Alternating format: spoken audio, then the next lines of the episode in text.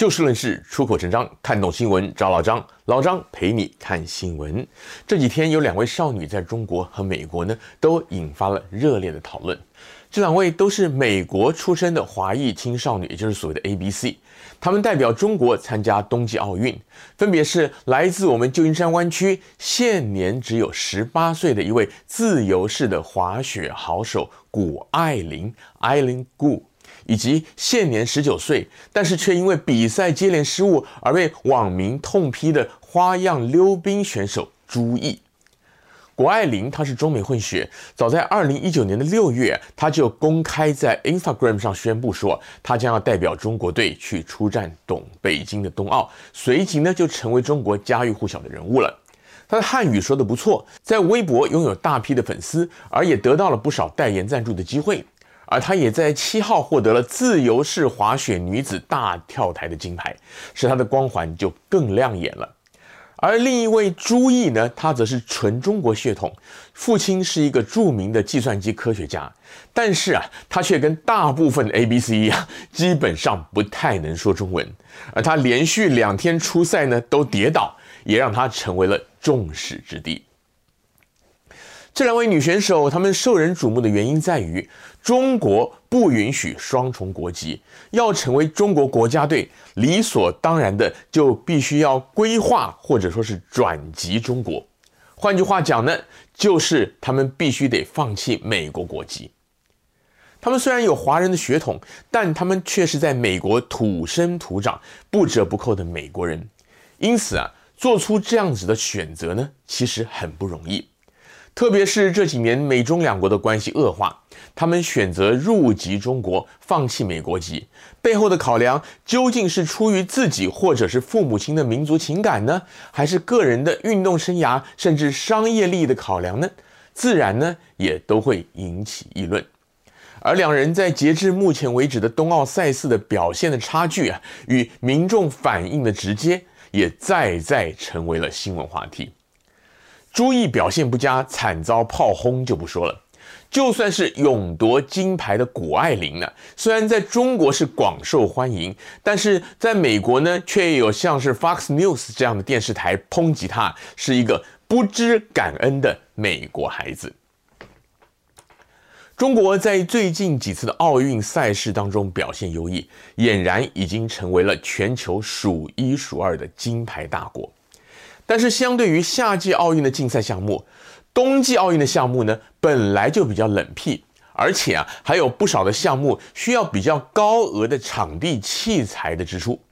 相对于美国、加拿大或者欧洲来讲啊，在中国呢比较不普遍，因此中国队在冬奥代表队引进外援的比例呢，也远远高于夏季奥运的项目。特别是这一次奥运，中国身为东道主。自然希望能够满载而归，不要说是傲视群伦，尽至少呢也不能够太难看。因此啊，老张个人相信，谷爱凌也好，朱毅也好，乃至于其他许许多多的外援呢，都是中国体育主管当局他们主动想方设法引进的，甚至有没有需要因此就放弃美国在内的外国籍，也都有可能做一些特殊的安排。而与此同时。这类外援，就算是选手本人有意愿，甚至主动的去接洽，也一定要有足够的实力，才会被中国国家队接纳。因为在本届赛事夺牌的任务实在太重大了。因此，对于不少中国网友声称朱毅的实力不够，全靠他的 ABC 身份才不公平的挤下了某些国内运动员这样子的说法呢，老张个人是持保留态度的。尽管这些老外，特别是美籍人士，他们规划入籍投效中国，的确有一定程度的宣传效果，但这种宣传对内的意义远远大于对外，就是对国际。主管当局是否会为了宣传而甘愿冒着失去奖牌的风险？老张觉得这不一定。况且就算如此，那也是当局的决定，跟选手本人的关系其实并不大。为什么老张会说这个对内宣传的意义远大于对外呢？原因在于中国跟欧美国家对于运动赛事与民族自尊的看法定义不同。欧美国家的运动选手呢，基本上都是家庭跟学校以及社区所培养出来的。如果本身条件好，加上努力，表现不错的话呀，他们可能就会因此拿到奖学金，进入体育名校念大学，然后啊被国家队所网罗。如果一是一些有职业联盟的项目，好比说美式足球啊、棒球啊、篮球或者冰上曲棍球等等的话呢，更可能会在选秀会上雀屏中选，一本万利。而相对于进入职业领域的高度资本与专业的投入，他们就算进入了国家队，往往也只经过短期的集训，退役之后呢，也没有什么国家给的固定保障。换句话说，象征性的荣誉远大于实质，因此对于许多的运动员来讲，进入职业生涯的重要性呢，可能远远高于进入国家队。但是，在中国呢，就大大不同了。从省市级到国家级的队伍，都是很早就到基层去挑人。他们用非常科学的方式去判断孩子们他们未来的身形体格的发展是否适合特定的项目，然后啊，早早的将这些苗子延揽到体校或者代表队去培训。这些运动员呢，他们从小就吃了很多很多的苦，可是相对来说，他们也是花了国家许多的资源才培养出来的。而他们如果表现杰出，好比说啊，在重大的赛事，好比说像是奥运啊、世锦赛等等夺牌的话呢，除了潜在的商业利益之外呢，他们未来的工作安排自然也更有保障。因此，在一般民众的心目当中，这些运动员就更必须得对得起国家。换句话说，美国乃至于其他像是欧洲、加拿大等地运动员，往往他们是由下而上的，靠家庭、靠自己出头。赢了比赛为国争光固然好，输了呢，倒也不会觉得自己对不起谁。相对的，中国的运动员是由上而下的，他们靠政府、靠国家来培养，加上中国人的民族自尊心又强，因此啊，这些国家队的运动员呢，他们赢了，首先就必须要感谢政府、感谢党；输了的话呢，更是对不起国家。这样的想法在欧美各国可能很难想象。但是在中国乃至于类似文化的亚洲国家呢，却可以说是理所当然。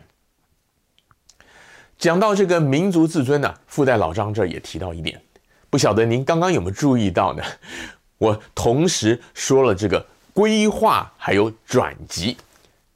其实这两个词意思应该是一样的。而这个观点呢，也是老张在收听一个 Clubhouse 的新闻群组讨论的时候，一位年轻大概三十多岁的主持人他提到的。老张那个时候就进一步的思考，然后呢有感而发，在此跟您分享一下。我们常常讲这个规划入籍，也就是 naturalization，其实说穿了就是加入目前所在国家国籍的意思。我们讲所谓的规划呀，其实是含有一定成分的文化优越感的。记得老张过去在节目当中曾经跟你分享过，直到一九一二年中华民国建立之前，中国历朝历代各有各的名字，正式的国名呢其实都不叫中国，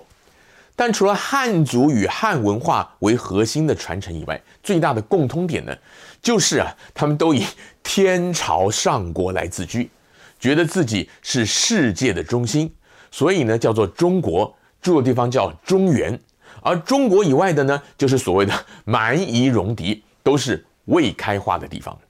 所以外国人呢要入籍中国啊，就是一种归顺，是一种驯化。那当然呢，也就是我们说的归化了。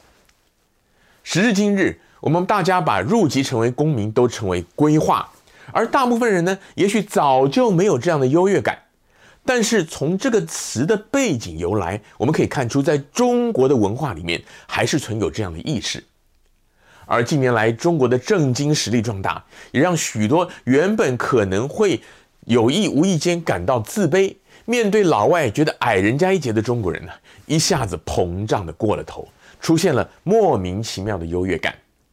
在这种微妙的心理之下，到底要如何的拿捏分寸，客观的持平的来看待这些生长在发达国家，但是却规划来的华裔子弟，特别是在奥运赛场上表现不如理想的时候，要如何的评价？很显然的，许多人都还没有准备好。对于许多的国家来说，奥运等级的运动赛事的成绩，的确是综合国力的展现。因此，穷举国之力来拼奥运，在许多开发中国家呢，都屡见不鲜。